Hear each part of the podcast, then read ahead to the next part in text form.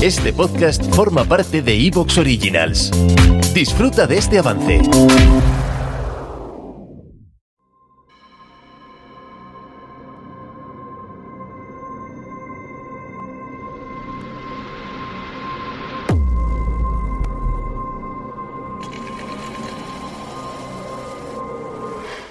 Ahora nos vamos a ir desde Sevilla, desde esas casas encantadas y esas historias que nos acaba de contar José Manuel Bautista. Nos vamos a ir hasta estas noticias del misterio que tanto nos gustan y que, bueno, pues ya sabéis, cada semana es el encargado Javier de, de actualizárnoslas y hoy vienen bastante variaditas. Así que nada, vamos a ver qué nos cuenta hoy. Javier, ¿qué tal? ¿Cómo estás? Hola, muy buenas, Víctor, ¿qué tal? Encantado de estar aquí una semana más. Bueno, pues nada, pues oye, eh, Bautista te ha puesto el listón alto. Ah, vamos a ver si conseguimos mantener eh, la atención de nuestros amigos que nos escuchan y, y estoy seguro de que sí. Y vamos a ver qué es lo que nos cuentas. Voy a intentar acercarme, ¿eh? pero acercarse a nivel de Bautista es muy complicado. Voy a dar todo lo que pueda. bueno, venga, vamos a por ello a ver. Mira, te voy a hablar de- del chip cerebral de Elon Musk, porque sí que es verdad que hemos tenido varias noticias que nos hablaban de que se iba a hacer, de que ya lo tenía casi a punto y tal. Bueno, pues ya hasta él mismo ha dicho que, que lo ha implantado, ya está implantado el primer chip cerebral, que va a hacer algo en concreto, que luego cuando hablemos, cuando hablemos, cuando desarrollemos más la noticia lo diremos, pero ya existe, se llama Telepathy y vamos a hablar un poquito de él y de decir que realmente no es el primer chip que se, que se instala en un, en, un cerebro humano, pero bueno, luego hablaremos de él. También vamos a hablar de Sean Kirkpatrick, que es un hombre que trabajaba en el gobierno, que ya se ha jubilado, y que también estudiaba todo este tipo de lo que llamamos fenómenos ovni, ¿vale? Pero no en el sentido que está saliendo ahora, como estuvimos hablando hasta hace poco de nuestro amigo David Grash, esa persona que apareció en el Senado y dijo que, que el gobierno de Estados Unidos tenía naves y que había, él lo había visto y tal, pues vamos a hablar de lo que, de la parte del gobierno que ha estudiado lo mismo, digamos, esos fenómenos ovni, pero que nos va a hablar de todo lo contrario. Hace poco el hombre ya se ha jubilado y hace poco le han hecho una entrevista de la cual todavía no tenemos toda al completo, pero sí que se han ido filtrando ciertas partes y vamos a hablar un poquito de las que tengamos y como siempre decimos, Víctor, si luego cuando salga la entrevista entera yo me la leeré y si considero que, que alguna de las cosas que diga después o que salgan después son relevantes, pues volveremos a hablar de él. Luego también vamos a hablar del diablo, del cual ya hablamos aquí en, en una ocasión, y me refiero al, al cometa Diablo, ese que tenía esa forma peculiar con esa especie de cuernos y tal, porque en abril de este mismo año ya lo vamos a poder ver pasar y vamos a hacer un pequeño recordatorio para que la gente si quiere pueda observarlo y pueda asomarse, porque esto es un fenómeno que va a tardar mucho tiempo en volver a repetirse. Y por último te voy a hablar de las viejas fumadoras. Y como yo te decía a ti fuera de cámara, cuando te, fuera de grabación, cuando te, te digo las noticias que vamos a, de las que vamos a hablar, no son unas señoras mayores fumando en una puerta. Nos referimos a unas estrellas que como siempre se han descubierto por casualidad y que hacen algo muy específico durante cierta cantidad de tiempo que no se había detectado que se hiciera en otro tipo de estrellas y vamos a ver qué saben los, los expertos de ellas.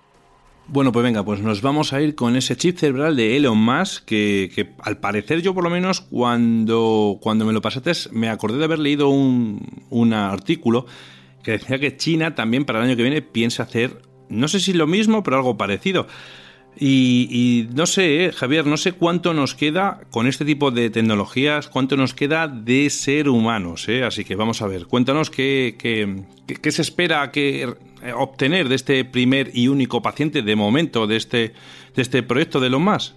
Pues mira, de Elon Musk no hace falta que, que yo creo que, hablemos mucho ya, ¿no? Porque podemos empezar a sacar cosas que quiere hacer o que está en, en proceso de hacer, ¿no? Tanto llevar a gente a Marte como fabricar fabricar esos coches autónomos con Tesla, que por cierto, eh, he leído una noticia de que, de que, uno se ha tirado por una especie de canal en Oslo, que también ha, ha sido una catástrofe.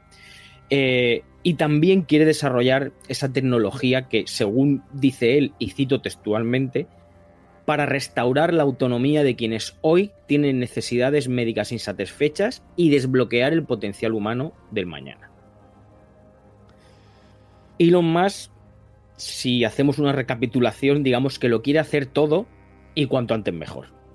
Y lo último de lo que nos hemos enterado, sobre todo a través de, de, de sus mensajes en, en su cuenta de, de, Twitter o X, cada uno que, lo llame como quiera, es que ya ha implantado este primer chip cerebral en un humano.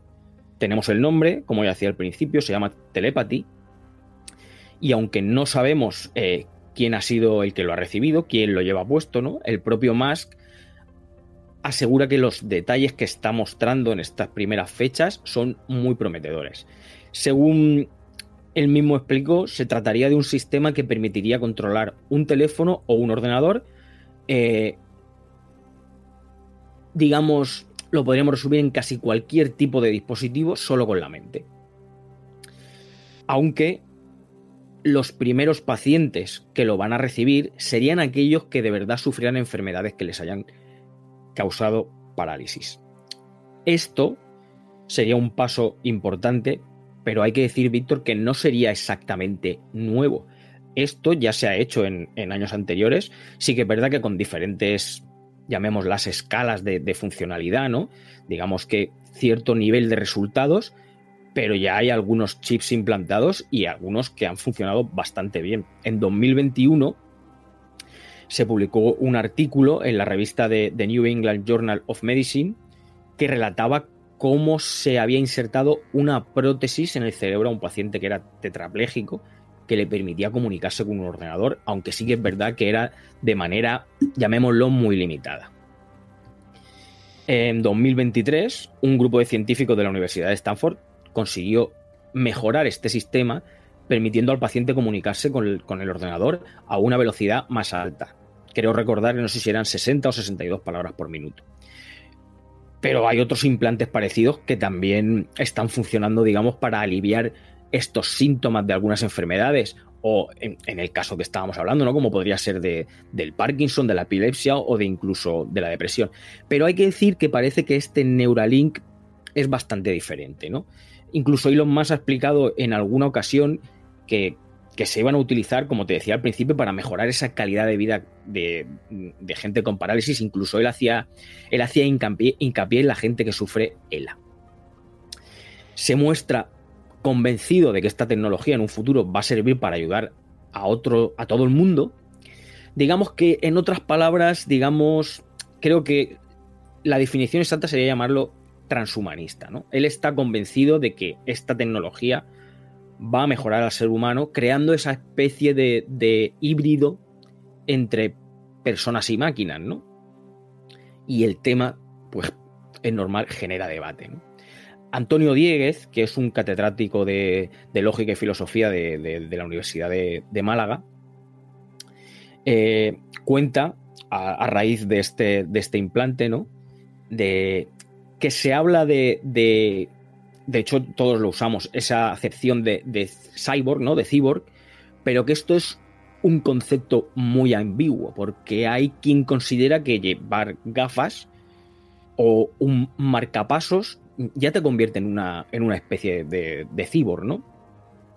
Cuando se supone que, cuando hablamos de, de, de, cyborg se trata de un organismo que tiene una parte orgánica y otra parte llamémoslo cibernética o, electrónica, y ambas deben tener esa, esa unión, ¿no? esa fusión y dependencia la una de la otra. Si realmente eh, nos pusiéramos estrictos con los proyectos, como podría ser el de este Neuralink, ¿no? Podría ser ese comienzo, el comienzo de, de los cyborgs, pero solo el comienzo, porque esto es algo que realmente ahora mismo todavía está muy verde, ¿no? Porque un neuroimplante al final no acaba de ser muy diferente al implante que llevan las personas que, son sordas para poder oír. Y claro, aparte de, el debate que genera, pues también genera polémica. Porque antes de recibir la, la, aprobación para testear esos implantes cerebrales en humanos, que me parece, no estoy muy seguro de la fecha, ¿vale? Pero fue alrededor, no sé si fueron 8, 9, 10 meses, por ahí andarán o mucho más, ya hubo un grupo de médicos que denunció que una docena de monos habían muerto en los ensayos que, Neuralink hizo con animales.